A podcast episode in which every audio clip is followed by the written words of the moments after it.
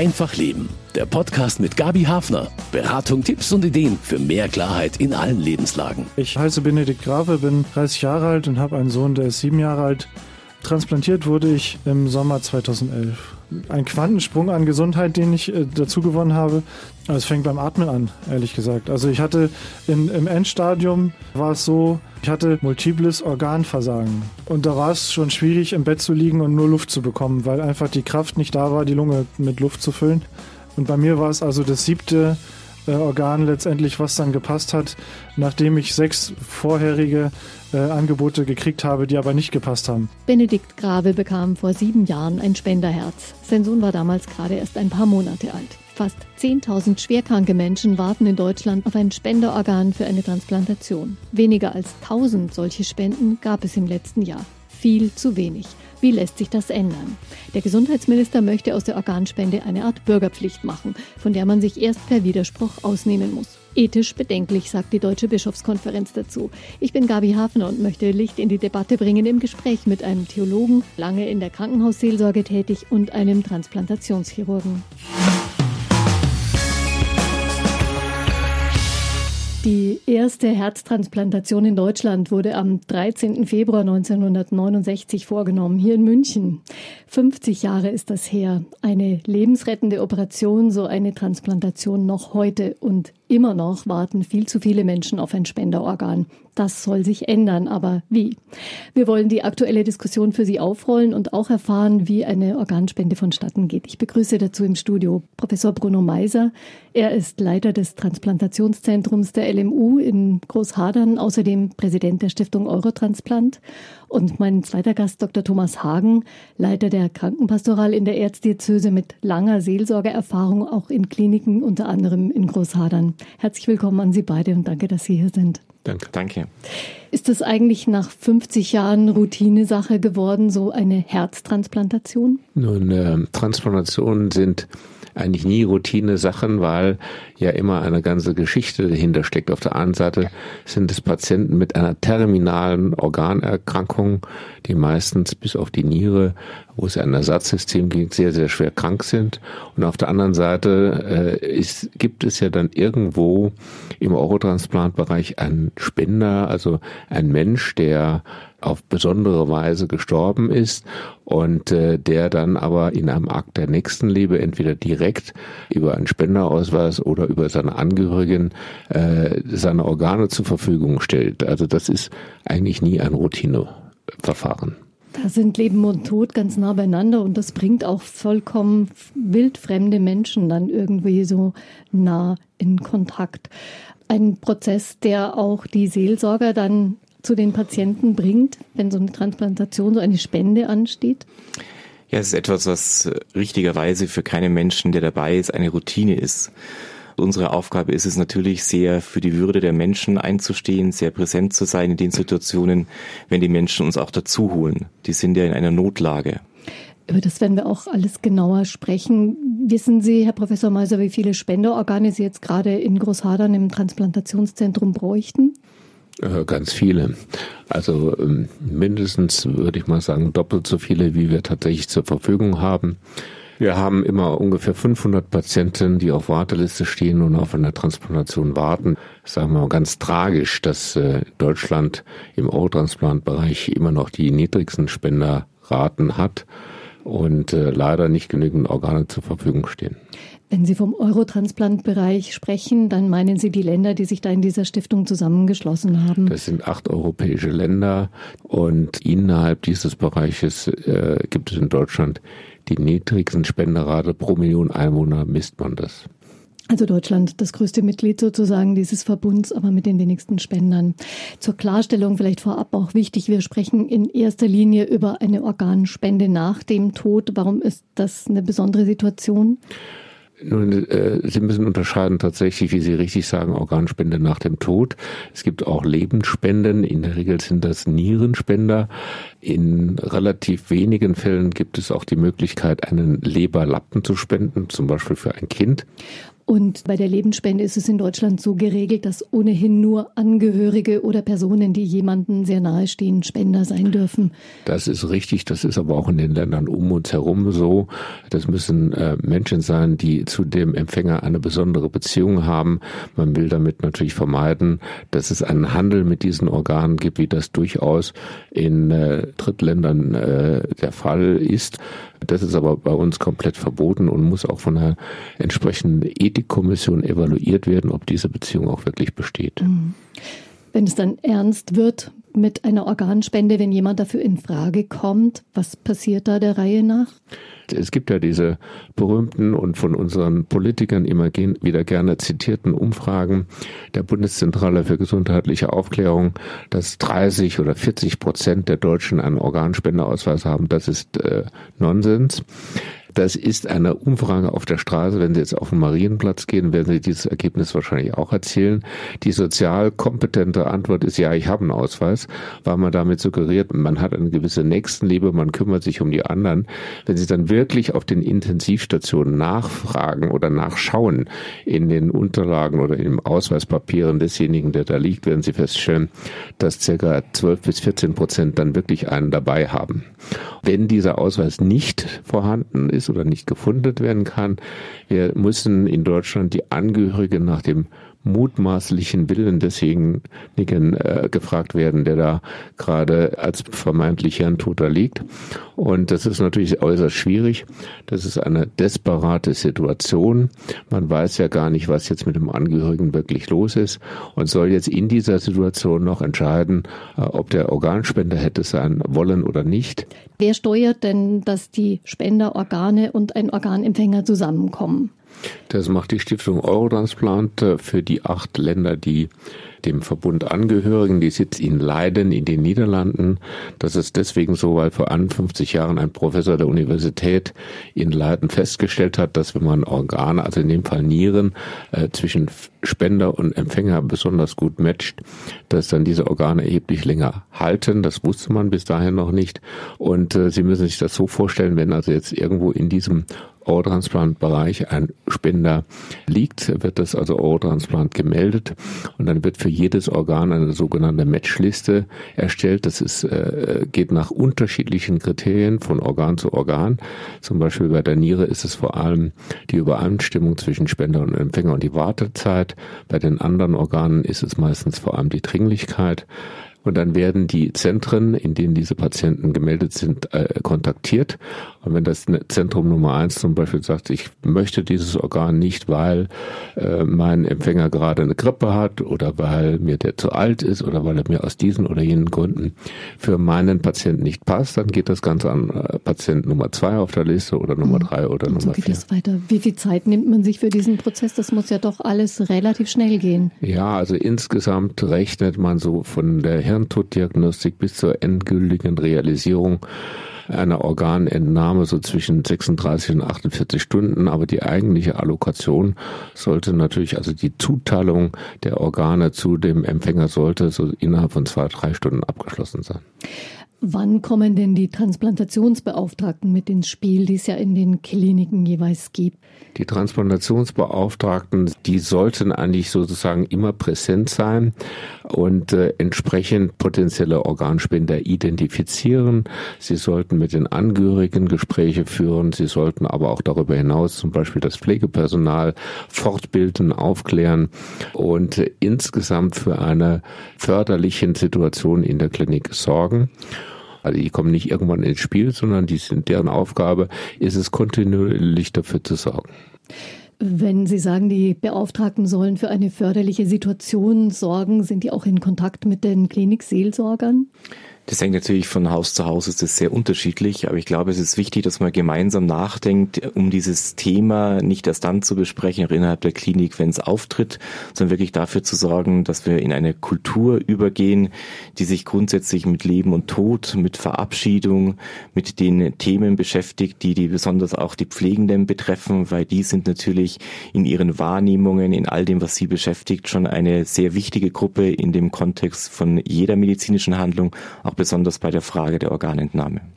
Ja, und die Angehörigen, die stehen dann oft eben im Fokus, wenn eben potenzielle Organspender nicht schon bei guter Gesundheit erklärt haben, ich will Spender sein, dann können Angehörige auch noch die Einwilligung geben. Dann ist natürlich die Frage, ist das jetzt im Sinn meines Angehörigen, meiner Mutter, meines Vaters, meines Mannes? Was geht diesen Menschen da an Fragen durch den Kopf? Das ist ja auch schon eine, eine ethisch anspruchsvolle Entscheidung, die dann auch vor, der, vor dem Rest der Familie Bestand haben muss. Ja, ich meine, das kann man sich wahrscheinlich kaum vorstellen, wenn man das jetzt nur am Radio hört. Das ist eine Situation, die ja eine wirkliche Ausnahmesituation ist. Und hier spielen die Themen eine Rolle, die in der Familie grundgelegt sind. Was ganz wichtig ist, glaube ich, für alle, die in dem Kontext die Angehörigen begleiten, ist, dass man darauf hinweist, wie es ja auch schon richtig gesagt wurde, es geht um den mutmaßlichen Willen der Person. Damit die Angehörigen nicht das Gefühl haben, sie entscheiden aufgrund ihrer Wahrnehmung, aufgrund ihrer Situation, sondern sie entscheiden im Sinne der Person, die hier liegt. Und das ist in all diesen Themenfeldern eine große Herausforderung und diese Klarheit braucht man in der Kommunikation, dass es um den Willen der Person geht und nicht um die eigene Einstellung. Mhm. Dieser Wille ist aber meistens nicht bekannt weil das Thema Tod in Deutschland, in Deutschland vor allem ein Tabuthema ist. Das ist übrigens in den Ländern um uns herum anders. Da geht man mit dem Thema lockerer um, da wird das auch mal in der Familie diskutiert, besprochen. Die Deutschen sind in, äh, im Zug auf das Thema relativ spastisch. Äh, in der Regel äh, spricht man über den Tod erst, wenn man über 80 ist. Und deshalb wissen die Menschen meistens gar nicht, was hätte der gewollt. Der mutmaßliche Wille ist nicht bekannt. Und das ist natürlich ein großes Problem, denn in dem Moment, wo Sie dann sagen, nein, ich stimme nicht zu, machen Sie ja nichts verkehrt. Ich würde es unterstreichen. Es geht nicht nur um Information. Das, was wir, glaube ich, nachdenken müssen zu verbessern, ist Orte der Kommunikation zu schaffen. Weil die Sicherheit brauchen Angehörige, dass es schon mal vorher besprochen wurde. Also wir müssen mehr kommunizieren über das Thema. Informieren ist noch nicht die Lösung. Stimme ich vollkommen zu. Ich merke das auch, äh, wenn ich äh, irgendwie auf einem ganz äh, normalen Abendessen bin mit irgendwelchen Freunden oder Bekannten, werde ich natürlich über das Thema angesprochen und das eskaliert dann häufig, weil die Leute wirklich interessiert sind, darüber zu reden. Aber äh, zu Hause machen sie das in der Regel nicht. Also ich habe auch in der Vorbereitung für die Sendung gemerkt, da gibt es einfach ganz viele Fragen, auf die man neugierig ist, mehr zu erfahren. Und eine ganz entscheidende Frage, Sie haben es ja auch schon gesagt, ist, wann ist der Zeitpunkt, an dem Organe entnommen werden dürfen aus dem Körper des Spenders. Ja, außer Nieren und kleine Organe dürfen in Deutschland nur Organe entnommen werden, wenn ein Spender für tot erklärt wurde, und zwar für Hirntod. Wann ist man Hirntod? Kurz erklärt. Und es gibt am Ende des Tages immer zwei Gründe, warum man tot ist. Das ist der irreversible Ausfall aller, aller Hirnfunktionen oder der irreversible Ausfall der Herz-Kreislauf-Funktion. Und das eine bedingt immer das andere. Wenn das Herz stehen bleibt, dann wird das Hirn nicht mehr mit Blut versorgt und fällt aus. Und wenn das Hirn irreversibel geschädigt ist, dann kann der Mensch nicht mehr atmen und das Herz bleibt stehen. In Deutschland ist die Grundvoraussetzung dieser sogenannte Hirntod, weil man den sehr präzise und sehr genau feststellen kann, während der Herztod ein, ähm, ja, schon allein die Frage ist, wie lange wartet man jetzt, bis das Herz stehen geblieben ist und so weiter. Das klingt alles eben mit dem Hirntod sehr nachvollziehbar, gut nachprüfbar, aber es gibt auch da Kritiker, die bemängeln, da gäbe es noch zu viele Unsicherheitsfaktoren, Fehldiagnosen auch. Können Sie das nachvollziehen, woher das kommt? Also ich kann nachvollziehen, dass die Menschen eine gewisse Skepsis dem Hirntod gegenüber haben. Also ich werde immer zwei Dinge gefragt. Wenn ich äh, Organspender bin, wird wirklich alles für mich getan in der Klinik oder wollen die vielleicht ein bisschen früher abschalten, damit sie an meine Organe rankommen? Das kann man relativ genau. einfach beantworten, indem man sagt, die Klinik, in der sie dann sind, hat ja gar nichts davon, dass sie Organspender sind. Ganz im Gegenteil. Es ist sehr viel einfacher, dieses Beerdigungsinstitut zu rufen, als jemand der Organspende zuzuführen. Und die zweite Frage ist die sehr viel schwierigere. Das ist je nach dem Hirntod. Sie müssen sich vorstellen, ein solcher toter liegt da rosig, der Brustkorb hebt und senkt sich natürlich nur künstlich durch die Beatmungsmaschine, der scheidet noch Urin aus und dann ist es schwer zu verstehen, dass dieser Mensch jetzt tot sein soll, weil mit dem Tod verbinden wir einen leichenblassen äh, Menschen, der dann Totenflecke bekommt und der starr ist. Trotzdem ist natürlich dieser Hirntod für uns Mediziner äh, der biologische Tod. Und äh, letztendlich kommt es natürlich darauf an, dass dieser Hirntod ganz präzise festgestellt wird. Und ich kann Ihnen sagen, vor kurzem wurden auch die entsprechenden Regeln nochmal verschärft. Es gibt aus meiner Sicht keine sicherere Todesfeststellung als der Hirntod, denn zwei Experten auf diesem Gebiet müssen das zweimal innerhalb von zwölf Stunden unabhängig voneinander feststellen. Das heißt, sie haben sozusagen vier dokumentierte Hirntodfeststellungen und das ist aus meiner Sicht eine sichere Todesfeststellung, als wenn der Hausarzt nach, äh, ins Haus kommt und bei der Oma äh, guckt, ob die jetzt äh, noch am Leben ist oder tot ist. Also mhm. sicherer können wir das kaum haben. Mhm. Für Angehörige ist es sicher eine belastende Situation. Zum einen, weil man eben nicht diesen physischen Eindruck des eingetretenen Todes hat und auch eben mit diesen Kriterien zweimal im Abstand von zwölf Stunden, da hängt man irgendwo fest in dieser Situation zwischen Leben und Tod. Es fühlt sich zumindest, denke ich, so an. Man kann noch nicht richtig Abschied nehmen, man muss vielleicht auch noch eine Entscheidung treffen. Gibt es da Begleitung? Werden die Experten vom Seelsorgeteam gerufen? Selbstverständlich gibt es Begleitung wie für jeden Menschen, der stirbt. Und ich glaube, dass es ganz wichtig ist, ähm, dass man hier als erstes wirklich auf die Person schaut, die stirbt oder schon gestorben ist. Das ist wichtig für alle, dass man auch in der Sprache das klar hat. Es ist eine sehr sichere Diagnostik. Es ist wichtig, dass wir darauf achten, aber was die Person auch für sich unter Leben versteht. Das hat ja was mit der Identität zu tun, das hat mit der Vorstellung zu tun, was, wo sitzt mein, mein Leben, also wo ist dieses verortet? Und da schwingt ganz viel mit eben an Fragen, die nicht nur rational, medizinisch zu erklären sind, sondern die den Menschen in seiner Ganzheit betreffen, in seiner wirklichen Vorstellung von seiner Identität. Und das merkt man im Raum und deswegen braucht man hier eine hohe Präsenz, um das wahrnehmen zu können, geschulte Leute aus meiner Sicht, die das können können, um dann begreifbar zu machen, dass die Person tot ist.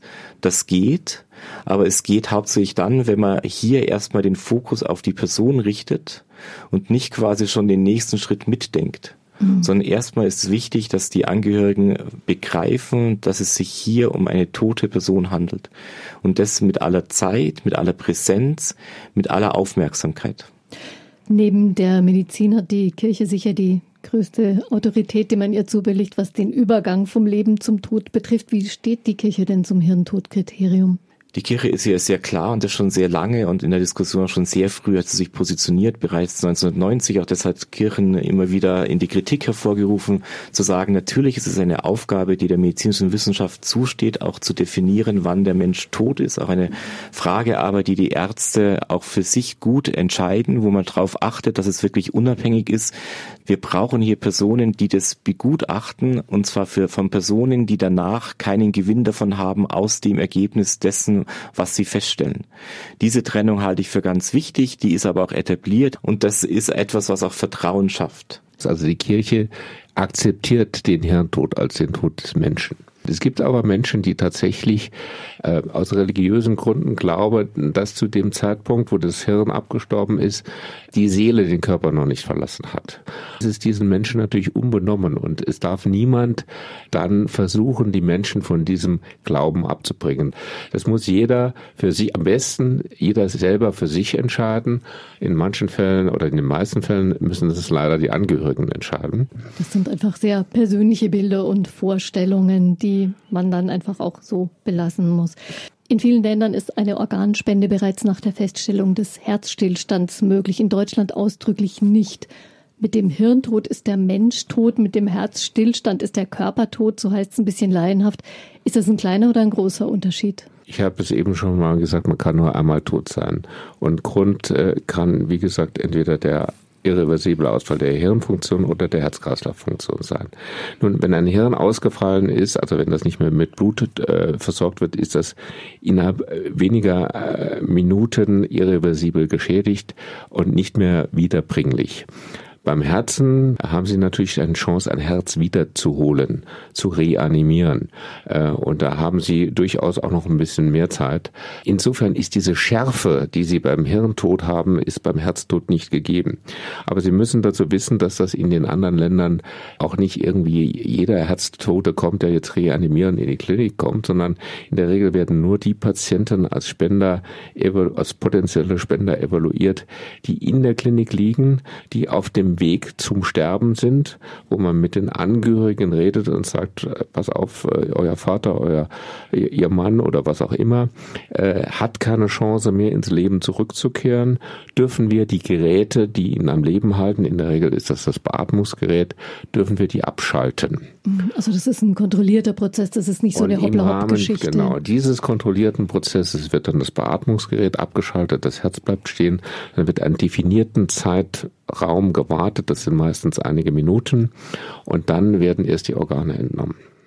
Es werden eben immer wieder auch Forderungen laut, bereits bei Feststellung des Herztods die Organspende auch in Deutschland freizugeben. Würde das denn die Zahl der Spenderorgane signifikant erhöhen? Das glaube ich nicht, dass das jetzt des Rätsels Lösung ist. Natürlich müssen wir jede äh, Maßnahme, die insgesamt die Spenderzahl in Deutschland äh, verbessern könnte, besprechen und evaluieren.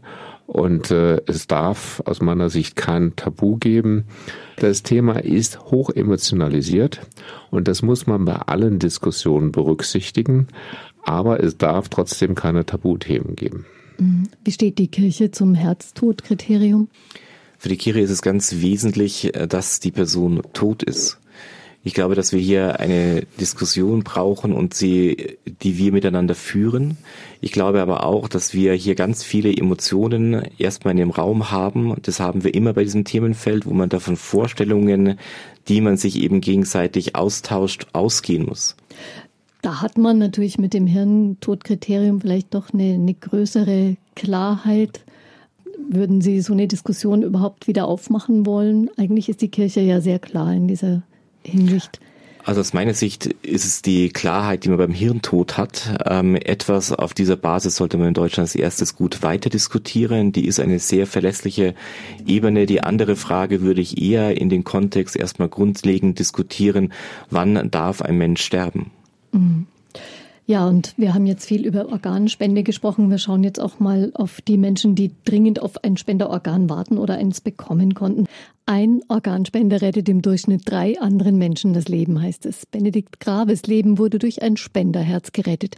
Er berichtet, wie er den Spender ehrt. Also ich habe zum einen ist auf der Schulter eine Tätowierung mit dem Datum äh, der Transplantation und dem Text, dass wir uns auf der anderen Seite wiedersehen werden, wie man auch so schön sagt. Das wendet sich an den Spender.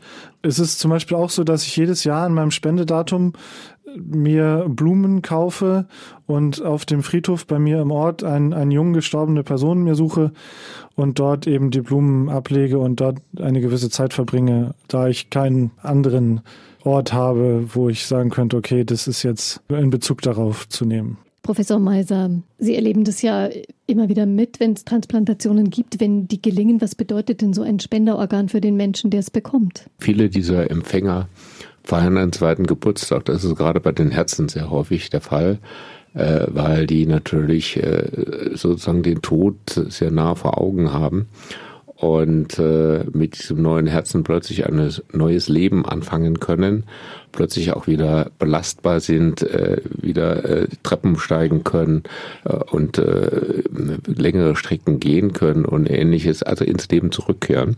Und für die ist das tatsächlich wie ein zweiter Geburtstag.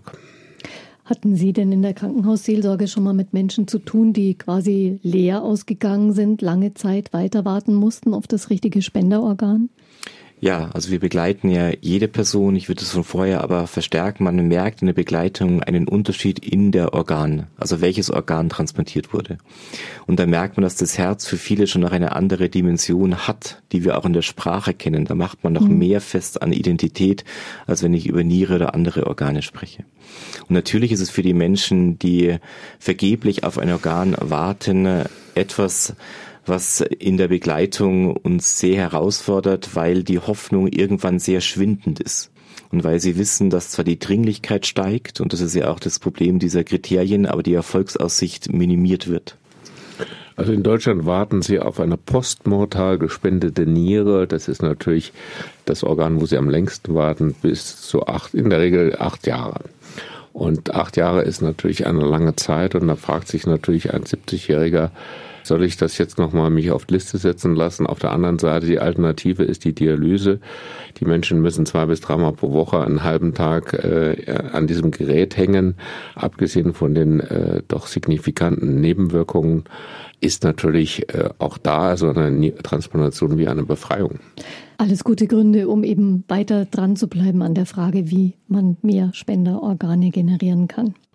Mein Name ist Stefanie Rommel, ich bin 31 Jahre alt und meine Mama hat Organe gespendet. Meine Mama hat die Leber, die Niere, also eine davon und ihr Herz gespendet und ich weiß, es war ein Mann und zwei Frauen.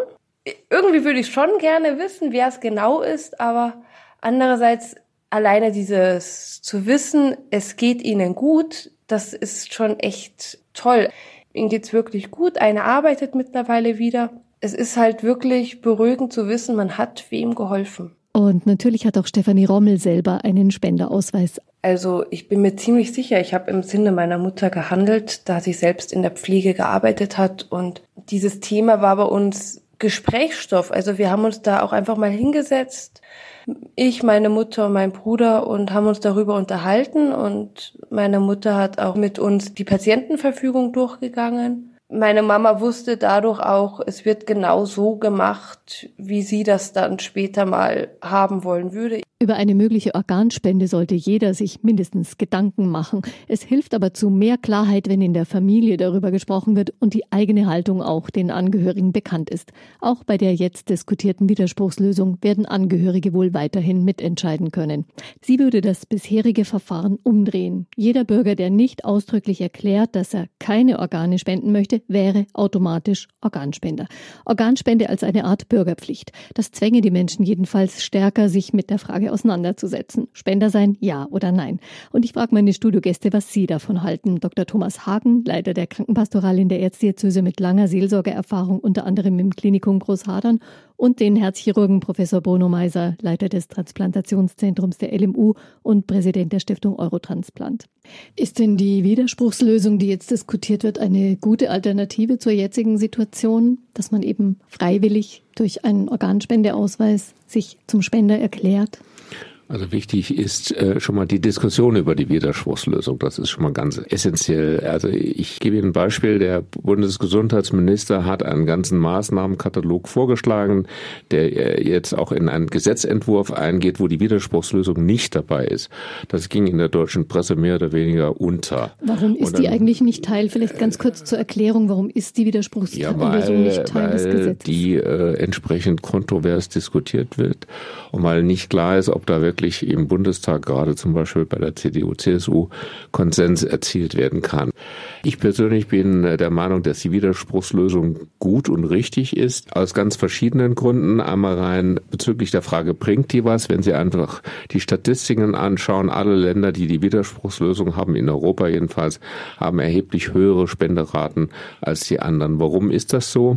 Weil sie mit einem anderen Impetus an die, an die, an die Angehörigen herangehen. Also Sie müssen wissen, in jedem Land wird, werden immer die Angehörigen gefragt, ob man die Organe entnehmen können. Auch in Ländern mit Widerspruchslösung.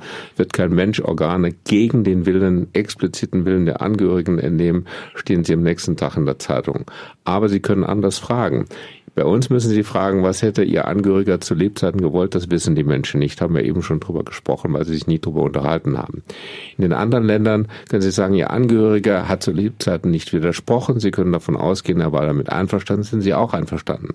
Und damit bauen Sie eine Brücke und damit erzielen sie auch, das ist statistisch nachgewiesen, eine erheblich höhere Zustimmungsrate.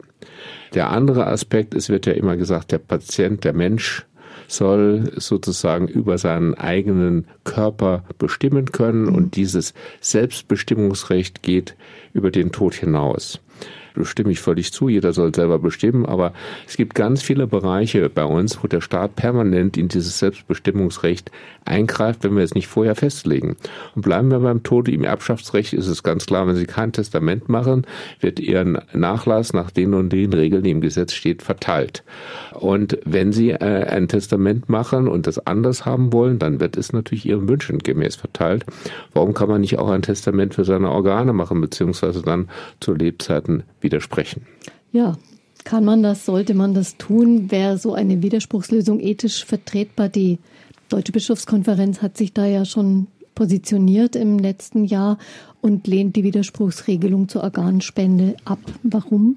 Also warum werde ich gleich sagen, aber ich glaube, es ist ganz wichtig zu unterstreichen, wir reden hier über diesen Graubereich. Es ist absolut klar und da kenne ich keine einzige Stimme, die sagt, wenn ich eine Zustimmung gebe oder eine dezidierte Ablehnung habe, wird es immer akzeptiert.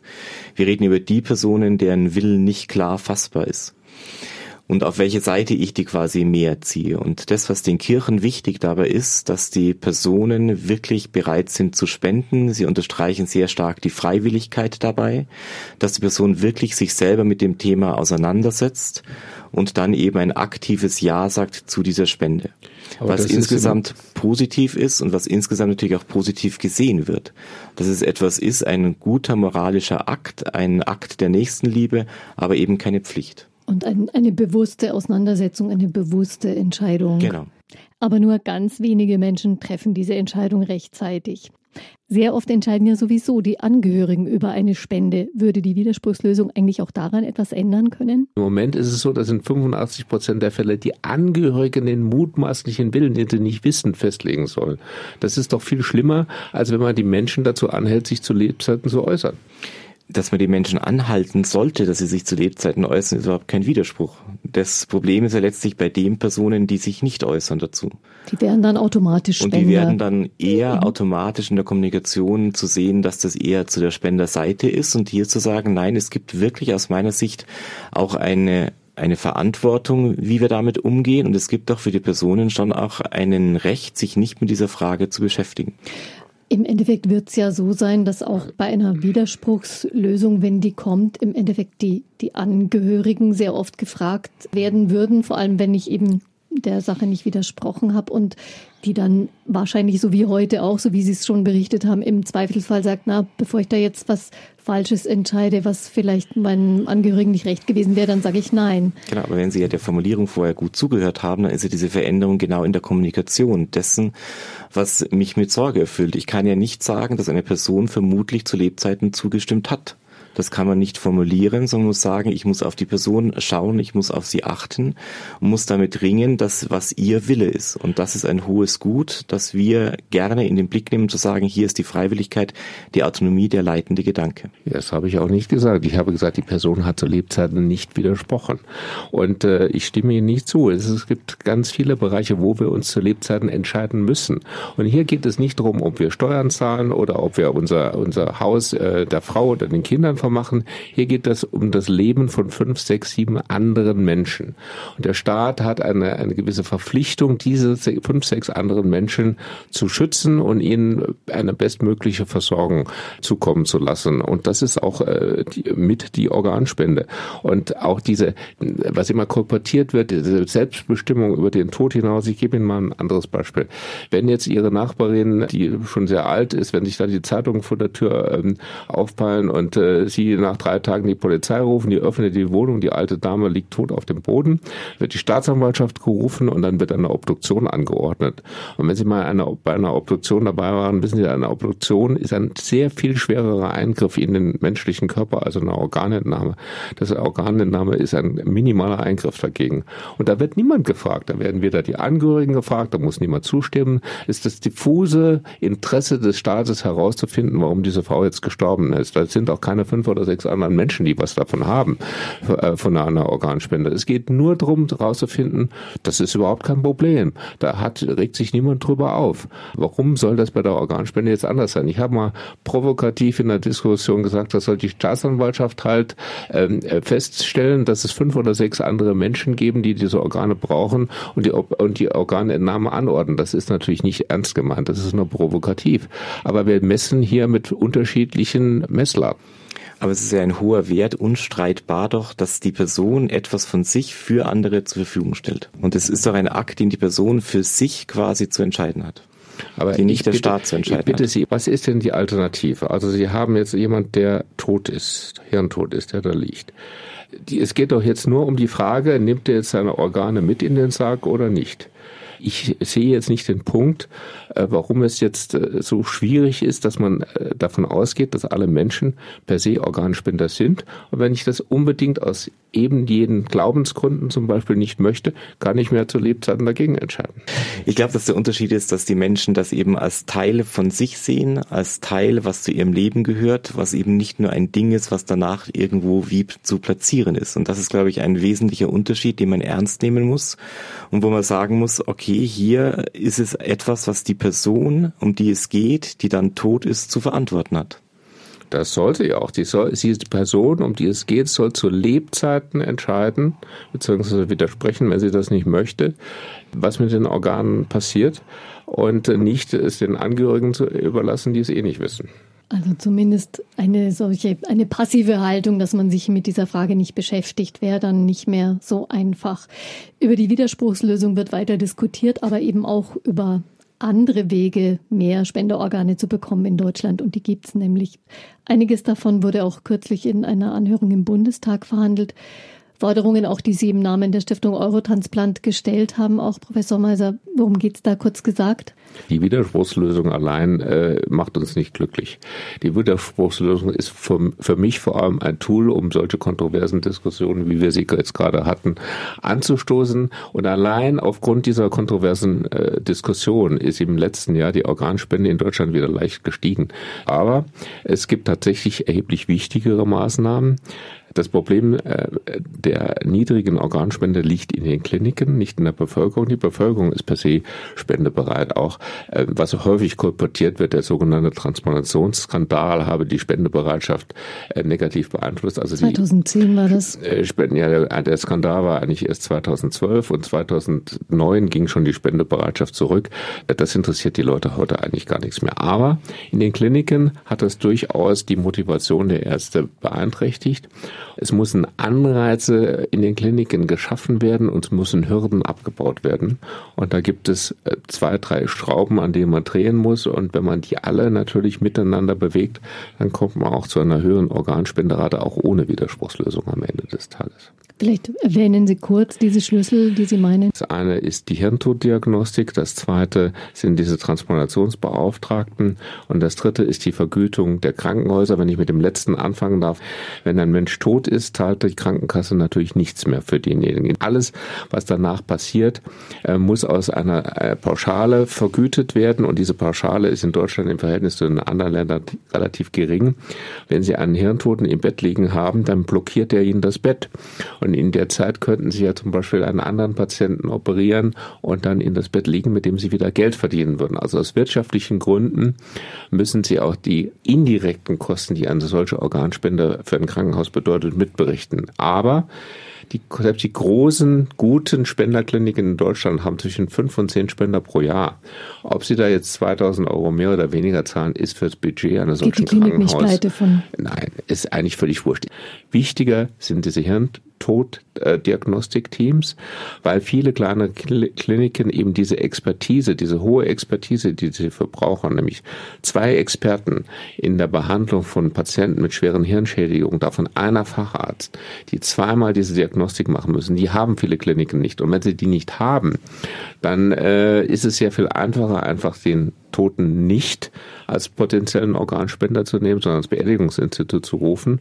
Und deswegen muss es solche mobilen Hirntodteams geben, die man, kann man dann anrufen und abrufen und in die Klinik bestellen. Und das zweite Thema sind die Transplantationsbeauftragten. Im Moment ist es so, dass sie sozusagen vom ärztlichen Direktor nominiert werden. Das sind in manchen Fällen irgendwelche Oberärzte oder äh, die das dann mit auf ihre äh, Visitenkarte draufschreiben.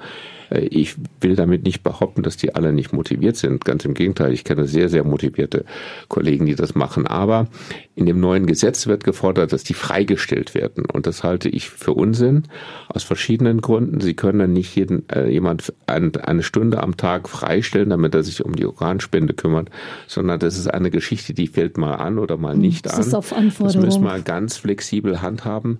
Und diese Menschen wollen ja auch ihre Ausbildung weiterführen. Die haben ihre normalen Aufgaben haben, die möchten sie nicht zurückschrauben, weil sie jetzt für Organspende zuständig sind, sondern die sollen das darüber hinaus machen. Und es gibt viele Länder, die uns das vormachen, Spanien zum Beispiel, da kriegen diese Menschen das zusätzlich bezahlt.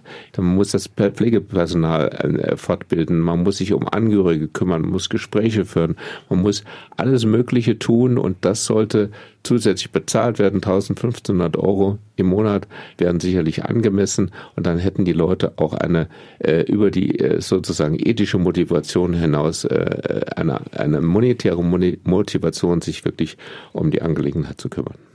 Also von solchen Maßnahmen in den Kliniken versprechen Sie sich auch viel. Braucht man dann die Widerspruchslösung überhaupt? Kann man das vielleicht nicht erst abwarten, was jetzt solche Maßnahmen man bringen würden? Man kann im Moment überhaupt nichts abwarten. Es muss tabulos alles diskutiert werden. Und wenn wir am Ende des Tages zu dem Ergebnis kommen, dass die Widerspruchslösung in Deutschland, also gebraucht werden würde sie schon, dass die nicht konsensfähig ist, dann ist das okay, dann kann ich damit leben. Aber ich bin wirklich dagegen, dass man die, diese Diskussion von vornherein abwirkt, sondern man muss alles offen diskutieren. Wir haben jetzt schon häufiger darüber gesprochen, dass die Angehörigen in der Regel eine wichtige Rolle spielen bei dieser Entscheidung zur Organspende. Kann man auch da vielleicht noch etwas erreichen im Hinblick auf eine höhere Spenderquote, wenn Angehörige da besser anders betreut wären und was, was wäre da wichtig? Natürlich ist es eine schwere Entscheidung und das schwer kann man gar nicht dreimal unterstreichen, weil wer sich in diesen Situationen auseinandersetzen muss, der steht vor einer Entscheidung, die er weiß, dass sie was mit Leben und Tod zu tun hat, gefühlt zu tun hat. Das heißt, aus meiner Sicht wäre es sinnvoll, wie wir es auch in anderen Themenfeldern kennen, wie bei Totgeburt und anderen extremen Situationen in den Krankenhäusern, hier eine Person zu etablieren, die letztlich nichts mit der Diagnostik zu tun hat, letztlich die nichts zu tun hat auch mit der Organentnahme, auch nichts zu tun hat mit einem, dem Organempfänger, sondern die rein da ist für die Personen, um sie zu begleiten, um dafür zu stehen, für all die Fragen, die mitschwingen, die nicht medizinischer Natur sind, die religiöser, spiritueller Natur sind, etwas zu tun hat mit der Identität der Personen, um dafür den Raum zu eröffnen und auch dem Themenfeld den Raum zu geben in den Gesprächen. Das wäre aus meiner Sicht etwas, was man gut miteinander probieren und letztlich vertiefen kann an den Orten, wo es schon auch funktioniert. Stimme ich ihm im Prinzip zu. Also ein solches Gespräch äh, mit den Angehörigen kann schon mal zwei, drei Stunden dauern. Da müssen Sie wirklich Zeit zu nehmen sind nicht alle Menschen religiös und haben auch nicht alle die gleiche Religion. Insofern ist natürlich eine religiöse, spirituelle Begleitung für viele wichtig. Das werden, wird ja auch in vielen Kliniken angeboten wenn man sie, also sie meine ich jetzt sie und ihre Kollegen dazu ruft. Wo das nicht passiert, halte ich das für einen großen Fehler. Aber wie gesagt, nicht jeder möchte das. Aber sie müssen schon, also sie müssen schon allein mal dieses Konzept des Hirntodes den Menschen erklären. Und dann müssen sie erklären, was jetzt, wie das abläuft, wie das passiert. Aber wenn sie das sehr sehr gut und sehr einfühlsam machen, können sie wirklich Trost spenden. Sie müssen sich ja vorstellen, das ist eine Situation, die ist plötzlich. Also Hirntod ist meistens ein plötzlicher Tod. Früher waren es die Verkehrsverunfallten. Äh, mhm. Gott sei Dank ist die Sicherheit im Straßenverkehr erheblich größer geworden. Heute sind es vor allem Menschen mit Hirnblutungen oder Hirninfarkten. Äh, aber trotzdem auch in dem Fall in der Regel ein plötzlicher Tod. Es ist nicht die Oma, die irgendwie einen Krebsaller hat und so langsam dahin sieht, sondern das ist ein, eine, eine unerwartete Geschichte. Die Menschen stehen da und müssen jetzt entscheiden, wer zahlt das Haus ab, was passiert mit den Versicherungen, wie viel Rente bekomme ich, was weiß ich. In, in all diesen soll man jetzt noch über die Organspende reden. Aber wenn Sie das einfühlsam machen und vermitteln können, dass mit dieser Entscheidung tatsächlich drei, vier, fünf, sechs anderen Menschen ein neues Leben geschenkt werden kann, können Sie tatsächlich Trost spenden. Und ich weiß vor allem von Eltern von Kindern. Also es ist ja ganz besonders prekäre Situation mhm. und, Sicher, und schlimme Situation. Kinder, die auf wenn ein Kind, brauchen. Äh, was ja Gott sei Dank ganz selten passiert, aber es passiert halt leider auch, wenn ein Kind tatsächlich hirntot ist. Und ich weiß gerade von Eltern von Kindern, dass die einen großen Trost daraus schöpfen, dass sie, wenn sie wissen, dass vier, fünf andere Kinder, die hätten sterben müssen, durch die Organe ihres Kindes sozusagen ein neues Leben geschenkt bekommen haben. Also es ist auch ein, ein neuer Raum, der sich da auftut durch so eine mögliche Spende. Wer beim Tod eine Organspende leisten möchte, als persönliches Vermächtnis sozusagen, der muss das auch bei seiner Patientenverfügung berücksichtigen. Kann es denn Konflikte geben zwischen einer Patientenverfügung oder dem Inhalt einer Patientenverfügung und der Bereitschaft zur Organspende? Gibt es da Dinge, die zu klären sind? Das ist tatsächlich so, das hat man bei der Formulierung vieler dieser Vorlagen, die es ja häufig beim Arzt oder im Krankenhaus gibt, nicht berücksichtigt. Äh, da steht nämlich meistens drin, dass also im Falle dass keine Chance mehr besteht für denjenigen sozusagen ins Leben zurückzukehren, alle Maßnahmen sofort zu beenden sind. Und wenn jemand natürlich äh, komatös ist, komatös ist, nicht mehr atmet, beziehungsweise natürlich, wenn auch schon der Hirntod festgestellt ist, dann müsste man laut dieser Verfügung sofort alle lebensverlängernden, in dem Fall natürlich nicht mehr lebensverlängernden, sondern organfunktionsverlängernden Maßnahmen einstellen.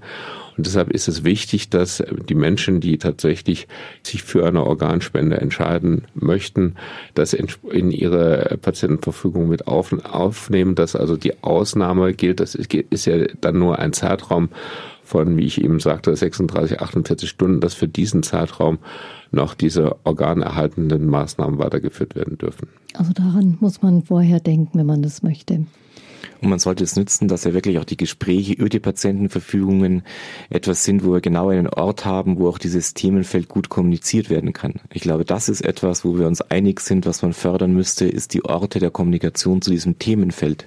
Und dann ist die Dokumentation nur ein Teil davon, aber dann wissen es alle in der Familie und dann weiß man darüber, wie der andere quasi entschieden hat oder entscheiden würde in Situationen. Das gibt allen Beteiligten die größte Sicherheit im Handeln.